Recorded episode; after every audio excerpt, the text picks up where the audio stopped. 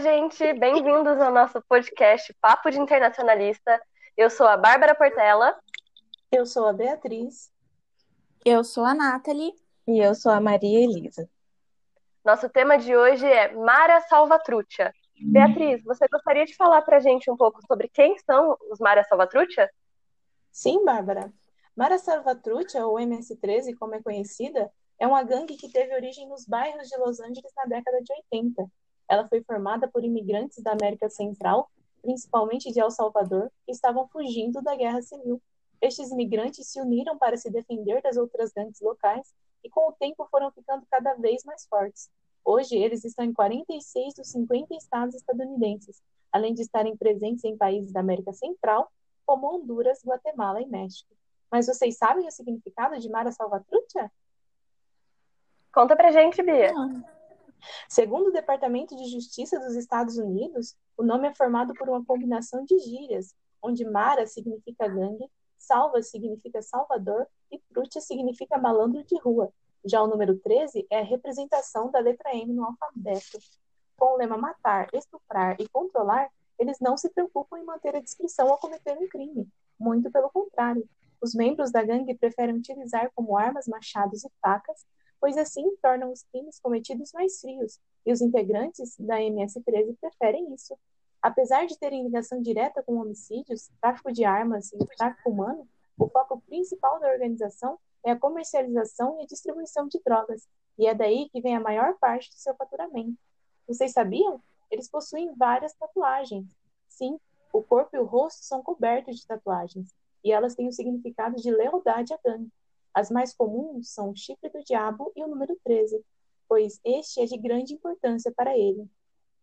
E por falar em lealdade, uma vez que eles são aprovados para fazerem parte do grupo, jamais poderão sair. Para se tornar um homeboy, como eles são chamados, é necessário primeiramente matar um membro de uma gangue rival, e então há uma votação para saber se será aceito ou não. Depois de ser aceito, eles levam uma surra de 13 segundos de todos os membros que votaram a favor. Após entrarem para a MS-13, você não poderá cometer violações, pois isso poderá levar a surras, torturas e até morte. Uma vez membro de Mara Salvatrucha, sempre será membro de Mara Salvatrucha. O duro é matar e não entrar na gangue, né, galera? Aproveitando que você comentou, Nath, quer falar pra gente sobre o que aconteceu com um membro dos Mara Salvatrucha no dia 15 de julho de 2020? Claro. Então, pessoal, a justiça americana acusou pela primeira vez o integrante da gangue salvadorenha Mara Salvatrucha, conhecida também como MS-13, como a nossa amiga Beatriz falou, de terrorismo. Mas a gente não pode esquecer que a definição de terrorismo pelos Estados Unidos é discordante. Com o ataque do 11 de setembro, ele serviu para que o Congresso Nacional aprovasse uma série de medidas que diminuíssem algumas, algumas liberdades individuais, em nome da guerra contra o terror. O maior exemplo é a lei patriótica. A definição mais corrente de terrorismo nos Estados Unidos é a de violência premeditada e politicamente motivada contra inocentes perpetrada por grupos subnacionais ou agentes clandestinos.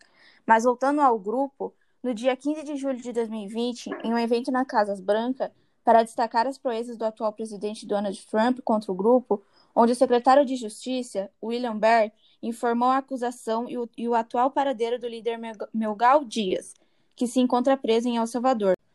O líder da gangue foi acusado de liderar as atividades do grupo na costa leste dos Estados Unidos, onde o mesmo permitia e comandava múltiplos assassinatos, empresas de narcotráfico e receber o dinheiro de 20 clicas, o Departamento de Justiça alegou que Dias conspirava por fornecer material para terroristas e auxiliava o terrorismo entre as fronteiras. Porém, o próprio não se explicou o porquê usou o crime de terrorismo para o grupo. Apenas informou que o, que o MS-13 já foi citado como uma organização terrorista. Também informou que solicitará pena de morte para Alex Sanz, membro que já foi acusado por assassinatos violentos. Simultaneamente, os promotores federais acusaram 21 membros do MS-13 em Nova York e Nevada por assassinato, tráfico de drogas, sequestro, agressão e porte de armas. Não podemos esquecer também que o interesse de Trump pela queda da máfia já é antiga, já que em 2017 ele solicitou ao Departamento de Justiça que entrasse em guerra contra o MS-13 e o secretário acabou acatando ao pedido do seu presidente. É interessante a gente ver também como Trump se aproveitou dessa situação para promover o seu discurso xenofóbico, né? Como a Nathalie disse, foi a primeira vez que um membro do MS-13 foi considerado terrorista. E eu não estou aqui para defender os crimes que eles praticam, mas é no mínimo suspeito o Donald Trump tomar essa atitude e é, fazer esse anúncio justamente em uma reunião na Casa Branca para enaltecer os, os atos dele contra o grupo em um ano de eleição. E o membro da gangue que foi declarado terrorista, ele viveu ilegalmente nos Estados Unidos por 13 anos até ser, até ser deportado em 2016. E todos sabemos como Trump se refere aos imigrantes ilegais. Para eles não são pessoas, são animais. E os crimes cometidos pelos Maras foram ótimos para reforçar esse estereótipo que ele criou. O que eu estou querendo dizer é que conhecer o grupo como terrorista ajuda realmente a resolver o problema? Não. Por outro lado, serve muito bem para fomentar o medo antigo que os estadunidenses têm de anarquia. É como se o governo dissesse: Ei, tá vendo? É isso que acontece quando deixamos imigrantes entrar no nosso país.